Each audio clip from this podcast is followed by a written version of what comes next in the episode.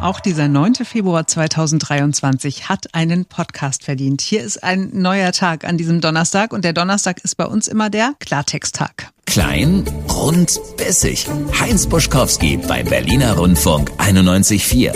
Immer Donnerstagmorgen. Immer ab 6. Ja, so heißt diese Rubrik. Ne? Er hat sich aber nie beschwert, dass wir ihn als klein und rund und bissig bezeichnen. Die Wahrheit ist, er wollte das so. Wir haben am Anfang darüber beraten, wie denn diese Rubrik heißen soll und äh, wir hatten viele Ideen und dann hat er gesagt, wie wäre es denn mit klein, rund, bissig? Ja, okay. Also ich wollte ja nur sicher gehen, nicht, dass irgendeiner sagt, also ganz ehrlich, das ist auch unangemessen, ähm, so einen älteren Herrn so zu bezeichnen. Ja, bissig ist er auf jeden Fall. So, heute früh ist er auch wieder bissig äh, gewesen. Wir haben gesprochen über Nancy Faeser, über Franziska Giffey haben wir gesprochen, wir haben über Kopftücher gesprochen. Ja, und dann gibt's auch noch eine Wahlempfehlung von Heinz Buschkowski, die hat er auch dann nochmal ebenso äh, äh, rausgehauen. Aber zuerst ging es um die letzte Generation. Es ging um die beiden Klimaaktivisten der letzten Generation, weil die ja eine Fernreise mit dem Flugzeug gemacht haben.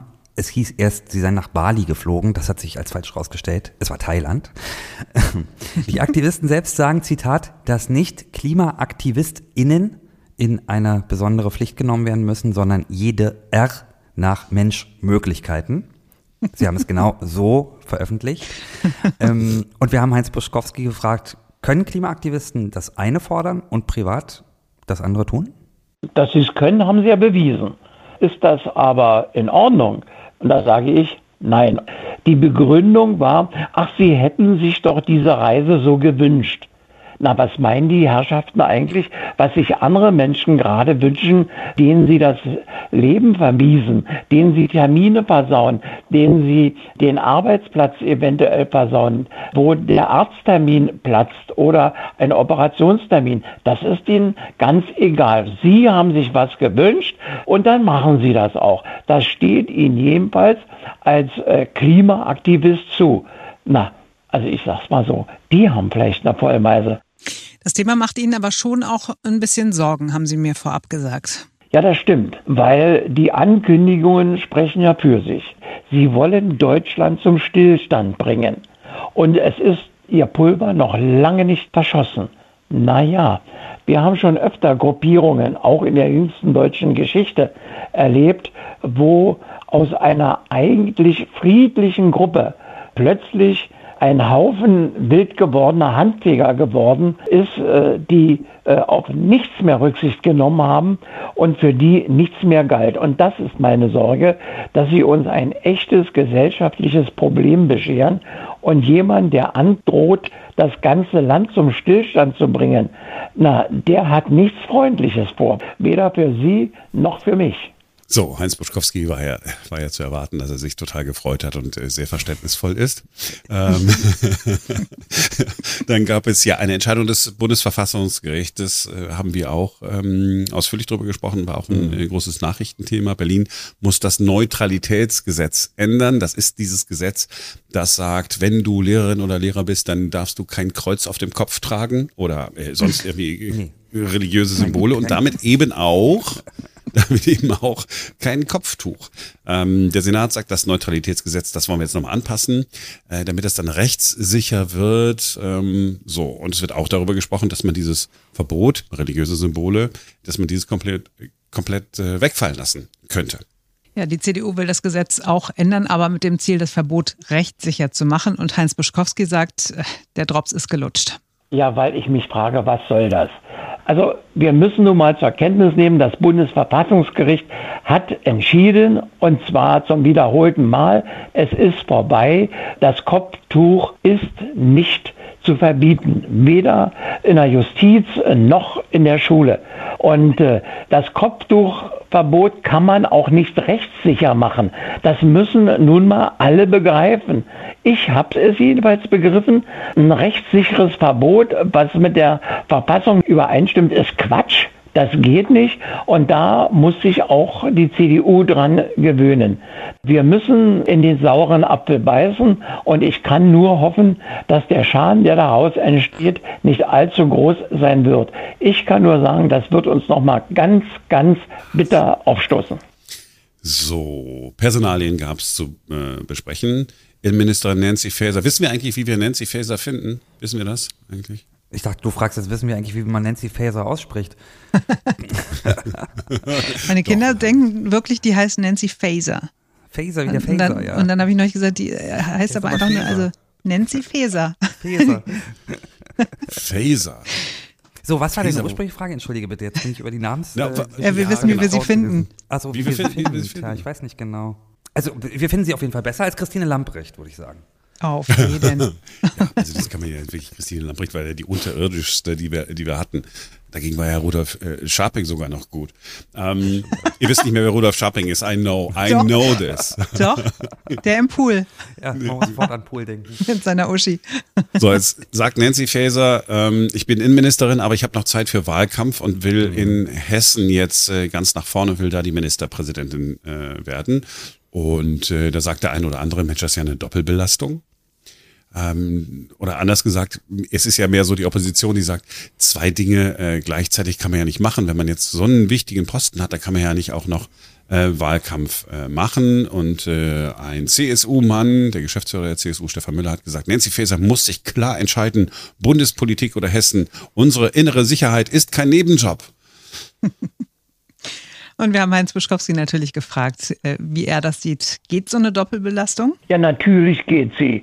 Und ist auch bisher immer gegangen. Da war das völlig selbstverständlich, dass Menschen aus ihrem Amt heraus, aus dem Mandat heraus, entweder äh, als Ministerpräsident oder als äh, Länderminister oder Bundesminister für andere Ämter kandidiert haben.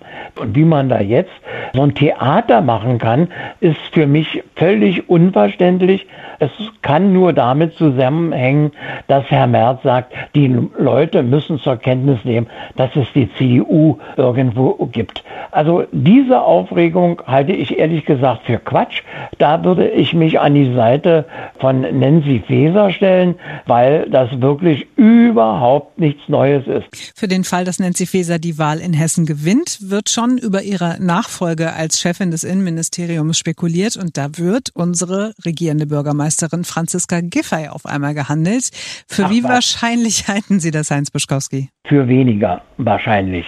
Innenpolitiker und Innenminister müssen, um dieses Ministerium zu führen, also wirklich hart im Nehmen sein, aber auch hart im Austeilen. Sie ist ja eher die mit den Kalendersprüchen und da sind sie im Innenministerium wirklich an der ganz falschen Stelle. Ja, und um äh, Franziska Giffey ging es äh, dann auch äh, in dem ja vielleicht wichtigsten Thema für uns äh, in Berlin, äh, nämlich die Wahlwiederholung am kommenden Sonntag. Und wir haben Heinz Buschkowski gefragt, wen er eigentlich am liebsten als regierenden Bürgermeister oder Bürgermeisterin hätte. Und wir haben ihn gebeten, dass er mal in seine Glaskugel schaut und uns sagt, was er glaubt, welche Konstellation am Ende Berlin demnächst regieren wird. Die Glaskugel ist im Moment ein bisschen trüb, ich weiß es nicht. Ich persönlich würde mir eine bürgerliche Koalition wünschen und nicht diesen Ideologenquark aller Linke und Grüne und äh, auch nicht Frau Giffey, äh, von der man gar nicht weiß, welchen Kalenderspruch sie gerade heute aufgetan hat. Also mir würde eine Koalition aus CDU und äh, FDP oder CDU und SPD meinetwegen auch am besten gefallen. Diese moderne, bunte Welt, wo wir den Menschen den Himmel versprechen und ihnen nur Ärger und nur Sorgen bereiten, ich brauche sie nicht. Und äh, welchen von den Spitzenkandidaten hätten Sie gerne als regierenden Bürgermeister slash regierende Bürgermeisterin? Naja, zu den beiden Damen habe ich mich ja schon geäußert. Äh, das sind ja nicht wirklich äh, äh, Politikerinnen, das sind äh, Streithähninnen, nennt man die so? Äh, Streithennen? Ja, naja, es sind ein paar Zankhühner. Und naja, und was bleibt denn dann? Es gibt ja nur einen dritten Kandidaten, das ist Herr Wegner von der CDU. Der müsste zwar noch ein bisschen politisch erwachsen werden, aber warum soll er keine Chance kriegen, sich in der ersten Reihe zu beweisen? Das gilt genauso wie bei Frau Jarasch. Aber da, ehrlich gesagt, muss ich zugeben, schüttelt es mich ein bisschen. Hat Heinz Boschkowski jetzt gerade den äh, CDU-Spitzenkandidaten äh, empfohlen, ihn zu wählen?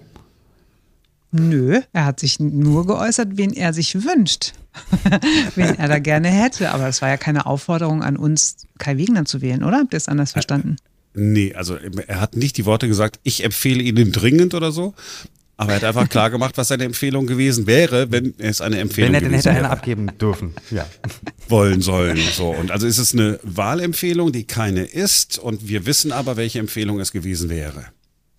ja, so kann man das, Und- glaube ich, zusammenfassen, tatsächlich. Was mir auch aufgefallen ist, ich weiß gar nicht, ob wir, äh, wenn wir über Politikerinnen sprechen, da ist ja, wie, wie, da hat er Streithännen oder so, ne? Würden wir das Zankhühner, viel, glaube ich. Ja, Zanke. Würden wir das bei Männern, die äh, eine politische Richtung vertreten, die wir nicht gut finden, würden wir die auch so nennen? Würden auch Streitochsen so- würden wir wahrscheinlich sagen. Sagt man das Nee, so? wir würden wahrscheinlich Streitochse, sagen- ne? Das Wort gibt's, aber- Streithähne, würde man sagen. Streithähne, ja, richtig. Ja, aber ich, Ja, es ist schon ein bisschen, es, ich verstehe, was du meinst. Es hat so einen kleinen Geschmack dabei, aber ja, So. ach komm. Ja, alles gut. Äh, äh, jede Generation hat ihre äh, Fehler. Ähm, morgen äh, ist Franziska Giffey zu Gast. Genau, eine der beiden äh, Streithännen. Ja, also da, danach werden wir sie aber nicht fragen. Also wir werden aber Nein. natürlich äh, mal erklären, was denn da los ist mit Bettina Jarasch und Franziska Giffey. Also der Eindruck äh, wird sich, denke ich, bestätigen, dass äh, die beiden nicht wirklich so richtig gut miteinander äh, klarkommen. Das dann morgen bei uns zuerst im Radio und dann im Podcast, denn morgen ist wieder ein neuer Tag. Bis dann. Tschüss. Ciao, ciao.